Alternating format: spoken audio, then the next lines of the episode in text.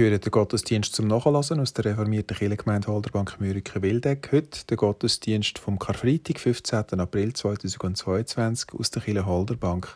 Mitgewirkt haben der gemischte Chor Holderbank und Slava Kästli an der Urgel. Leider aber sind bedauerlicherweise die Aufnahmen von der musikalischen Teil nicht gut rausgekommen, was äh, sehr schade ist, weil sie ein gutes Stück beigetragen haben zum schöne Ganze von dem Gottesdienst. So gehören sie halt leider nur Lesung und Predigt. Nichtsdestotrotz heiße ich Sie dazu herzlich willkommen. Wir hören den Bericht aus dem Markus-Evangelium aus dem Kapitel 15.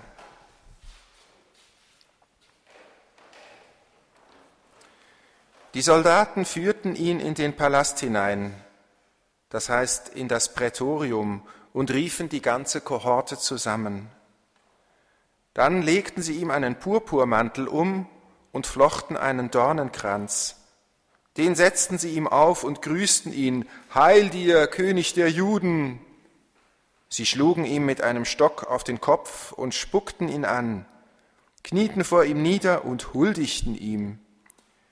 Nachdem sie so ihren Spott mit ihm getrieben hatten, nahmen sie ihm den Purpurmantel ab und zogen ihm seine eigenen Kleider wieder an. Dann führten sie Jesus hinaus, um ihn zu kreuzigen. Einen Mann, der gerade vom Feld kam, Simon von Tyrene, den Vater des Alexander und des Rufus, zwangen sie, sein Kreuz zu tragen. Und sie brachten Jesus an einen Ort namens Golgotha, das heißt übersetzt Schädelhöhe. Dort reichten sie ihm Wein, der mit Myrrhe gewürzt war, er aber nahm ihn nicht. Dann kreuzigten sie ihn Sie warfen das Los und verteilten seine Kleider unter sich und gaben jedem, was ihm zufiel. Es war die dritte Stunde, als sie ihn kreuzigten, und eine Aufschrift auf einer Tafel gab seine Schuld an, der König der Juden. Zusammen mit ihm kreuzigten sie zwei Räuber, den einen rechts von ihm, den anderen links. Die Leute, die vorbeikamen, verhöhnten ihn, schüttelten den Kopf und riefen, Ach, du willst den Tempel niederreißen und in drei Tagen wieder aufbauen? Hilf dir doch selbst und steig herab vom Kreuz. Auch die hohen Priester und die Schriftgelehrten verhöhnten ihn und sagten zueinander, anderen hat er geholfen, sich selbst kann er nicht helfen. Der Messias, der König von Israel, er soll doch jetzt vom Kreuz herabsteigen, damit wir sehen und glauben. Auch die beiden Männer, die mit ihm zusammen gekreuzigt wurden, beschimpften ihn. Als die sechste Stunde kam, brach über das ganze Land eine Finsternis herein. Sie dauerte bis zur neunten Stunde. Und in der neunten Stunde rief Jesus mit lauter Stimme, Eloi, Eloi, lama sabachthani. Das heißt übersetzt, mein Gott, mein Gott, warum hast du mich verlassen? Einige von denen, die dabei standen und es hörten, sagten, hört, er ruft nach Elia. Einer lief hin, tauchte einen Schwamm in Essig, steckte ihn auf einen Stock und gab Jesus zu trinken. Dabei sagte er, lasst uns doch sehen, ob Elia kommt und ihn herabnimmt. Jesus aber schrie laut auf, dann hauchte er seinen Geist aus. Da riss der Vorhang im Tempel von oben bis unten entzwei. Der Jesus stirbt am Kreuz. Eigentlich ist doch der Jesus für uns oder für Menschen, die auf ihn vertrauen, die an ihn glauben und auf ihn hoffen, der Inbegriff von einem wahrhaft gläubigen Mensch. Eine Existenz, ein Leben in der Gegenwart von Gott und in der Nähe von Gott. Mich dunkt auch, der Jesus ist über weite Strecken einer, der lebt wie an einer Nabelschnur, an einer ganz engen Verbindung zu Gott, zu seinen eigenen inneren Quellen und Kräften.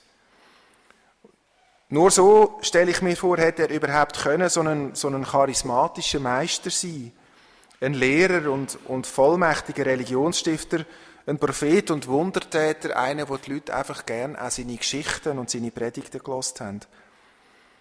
Und über weite Strecken stellen die Evangelien übereinstimmend auch so dar.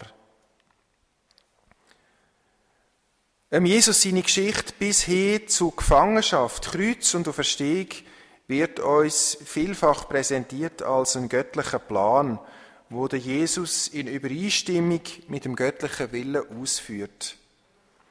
Und dann hören wir aber da plötzlich zuletzt den Satz aus seinem Maul. Mein Gott, mein Gott, warum hast du mich verloren? Psalm 22. Und wir müssen plötzlich sehen und hören, wie da einer am Kreuz hängt und nichts mehr weiss, wie er in der Stunde von seinem Tod ganz einsam ist und am Ende und man fast das Gefühl bekommt, die Nabelschnur, die ihn das ganze Leben dreht und gezogen hat, die ist da im letzten Moment gerissen. Die letzten Worte stellen, so dunkt es einem plötzlich, alles in Frage. Alles. Ja, nein, das kann doch nicht sein, dass der Jesus da dermaßen verzweifelt, dass der, wo alle unsere Hoffnungen trägt, wo uns von einem neuen Reich vom Himmel erzählt hat, dass der plötzlich da blut und desillusioniert, ja, verreckt. Und das hat die Christenheit wirklich auch nur ganz schlecht vertreibt. Schon im wenige Jahre später geschriebenen Johannesevangelium hat mir der verzweifelte Jesus, der, der nicht mehr weiss, wer er ist und wie es weitergeht, hat mir ausgümmelt zugunsten von einem souveränen, göttlichen Jesus, wo uns so ein Vertrauen und so eine Sicherheit gibt, wo dann als letztes noch bestätigt, dass alles wirklich nach dem göttlichen Plan läuft, wo ja im Johannesevangelium sagt Jesus am Schluss, es ist vollbracht und schließt seinen Auftrag in dieser Welt in Würde ab. Das ist doch besser, das tut uns wohl, weil wir dürfen wissen, dass es so hätte müssen sein, wenn wir können darauf vertrauen haben, dass eben die Nabelschnur zwischen Jesus und dem, wo ihn berufen hat, seinem Vater, sicher nie reißt. Aber die früheren Evangelien, und das Markus-Evangelium ist mutmaßlich das älteste, die sperren sich dagegen, dass der Riss, wo da in dieser Geschichte spürbar wird, der Fleck in unserem Gedächtnis, dass der ausradiert wird. Da schreit Jesus laut auf und ist wirklich ganz und gar allein. Wähnt sich von Gott im Stich gelassen. Das ist ein ungeheurer Schock und ein absolut einmaliger Bericht im ganzen Neuen Testament. Der Jesus, dem Sohn, dem Sohn von Gott, dem Jesus, kommt sein Gott abhanden. Das kann einem ins Grübeln bringen. Und Sie müssen sich vorstellen, die ersten Jüngerinnen und Jünger, die ersten frühen Christen, die, die ihm nachgefolgt sind, die ihre Brüder und ihre Familie zurückgelassen haben, um mit dem Jesus zu gehen, stehen ja vor einer Katastrophe, sind eigentlich auch am Ende. Sie haben sich doch das total anders vorgestellt. Alles ist völlig konfus und ja, also man weiß einfach überhaupt nichts mehr. Und ich frage mich, was würde es denn brauchen, um mein Glauben erschüttern? Was ist mit meiner Nabelschnur? Ich frage mich, wie stark wäre denn das Fundament von meinem Glauben wirklich? Was, wenn ich selber plötzlich müsste am Tod so ins Auge schauen? Was, wenn meine Frau oder ein Kind von mir müsste sterben? Ich weiß auch nicht, ob ich Gott noch könnte finden. So sehr ich es natürlich auch hoffe. Und ich merke an dieser Stelle, wie neben dem Schreck darüber, dass sogar der Jesus Gott nicht mehr findet, auch eine große Verbundenheit mit ihm mich durchflutet. Da, an dem Punkt, ist er so schwach und so begrenzt wie mehr. Er zittert wie mehr. Der Nimbus vom Souveränen, vom Wissenden ist plötzlich verschwunden. Und man wird ihn fast in die Arme nehmen, wie es Maria ja dann macht nachher, und sagen, ruhig, ruhig, du bist nicht allein. So spüre ich beides beim Anblick von dem einsam sterbenden Mann. Grosse Angst, aber auch grosse Nähe. Es ist wie wenn ein Teil von mir dort am Kreuz mit ihm zusammen würde zittern und mit ihm zusammen nach dem verstummten Gott würde rufen. Und ich merke, der Jesus hier im Markus-Evangelium, der ist mir auch viel näher, als der Jesus im Johannesevangelium, wo so immer so ein, bisschen ein Regent bleibt und sagt, es ist vollbracht.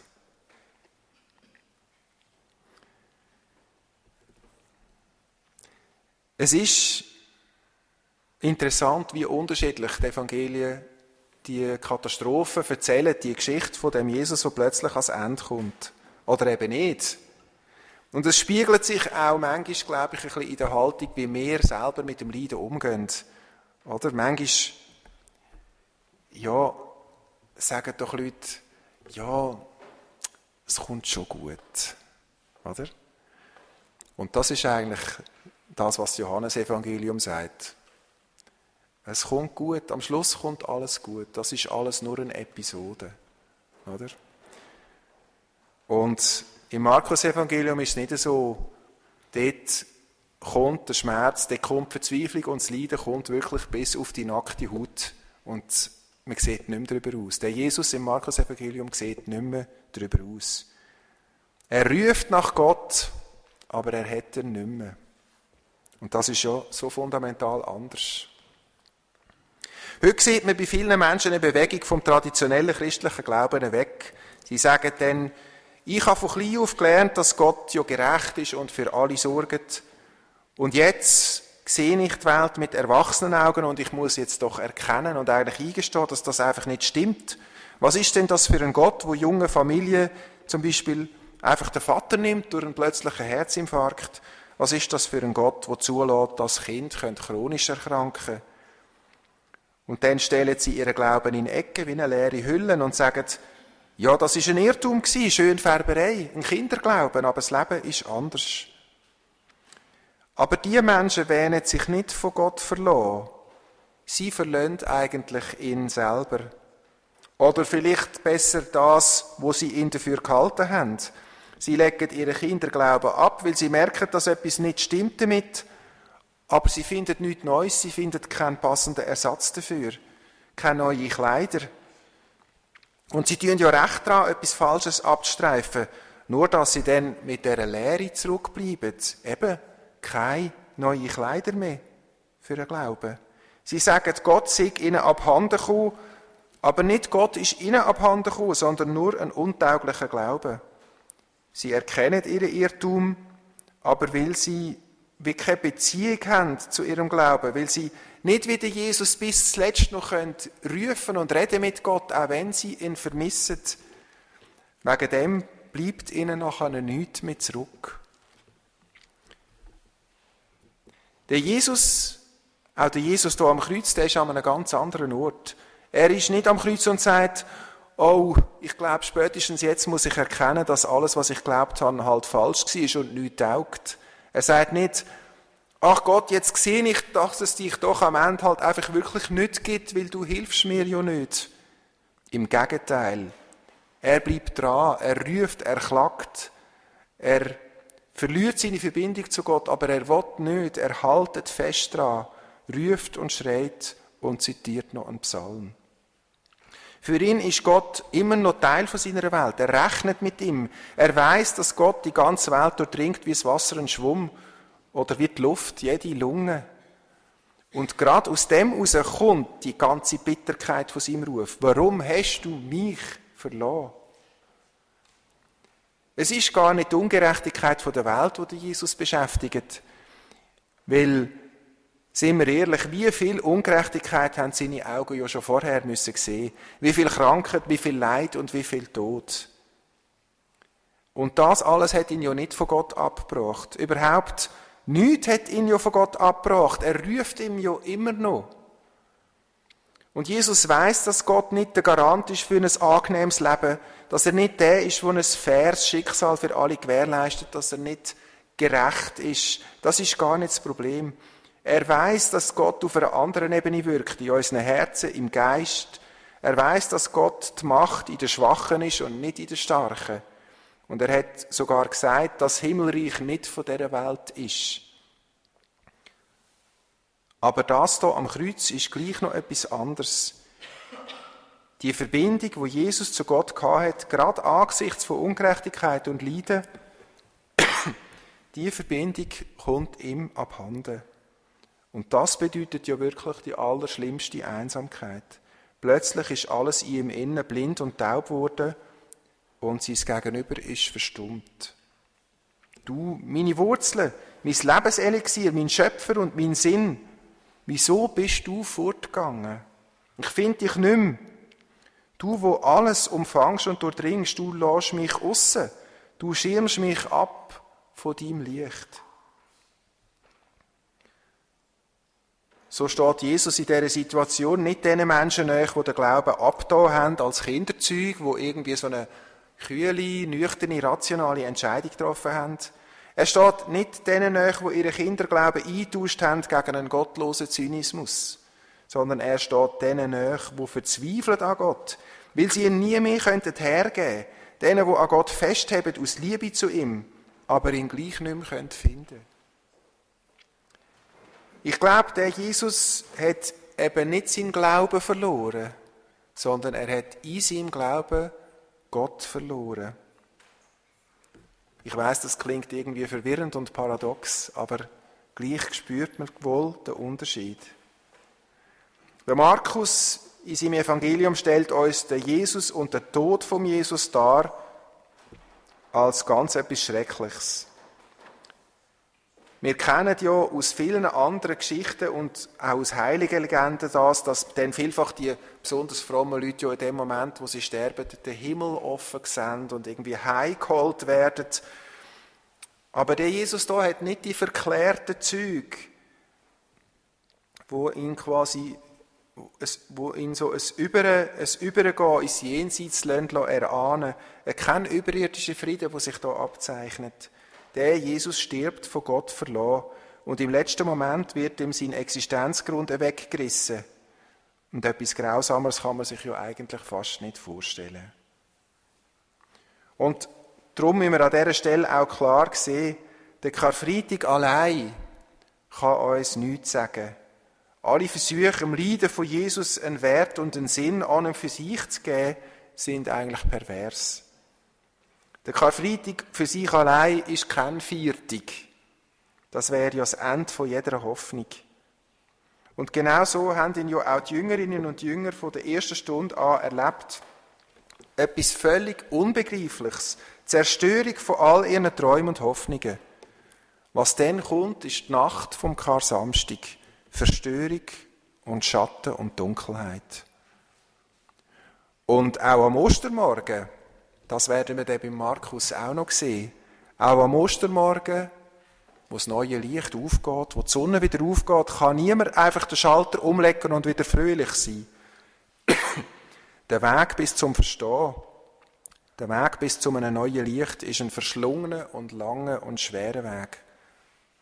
Die Ostern kommt. Und dazu hören wir dann übermorgen mehr. Es gibt für uns kein Feiern vom Karfreitag ohne den Bogen zu Ostern, ohne das Vertrauen, dass es Gott bei dem sinnlosen Ende denn doch nicht wird bewenden Aber Jesus stirbt und erlebt Gottverlassenheit bis zum Äußersten. Und doch wird er Gott nicht loslassen. Er negiert ihn nicht. Er bleibt ja bis zuletzt im Gespräch mit seinem Vater, auch wenn der fort ist kann weiterhin beten, behaltet das Gegenüber ein Du, auch wenn er an einen Punkt kommt, wo er ihn nicht mehr verstehen kann. Und taucht so ein in die Nacht, in den Todesschatten, wo im Grunde genommen noch nichts weiss vom Ostermorgen, wo kommt. Wo kommt. Und wenn wir die Geschichte ernst nehmen, dann dürfen wir das nie zu jemandem sagen, weisst, es kommt schon gut. Weil man kommt an einen Punkt, und auch als sehr, sehr gläubiger Mensch, man kommt an einen Punkt, wo man das nicht mehr wissen kann. Den Punkt gibt es. Und sogar Jesus erlebt den Punkt. Und das bringt uns wahnsinnig näher. Amen.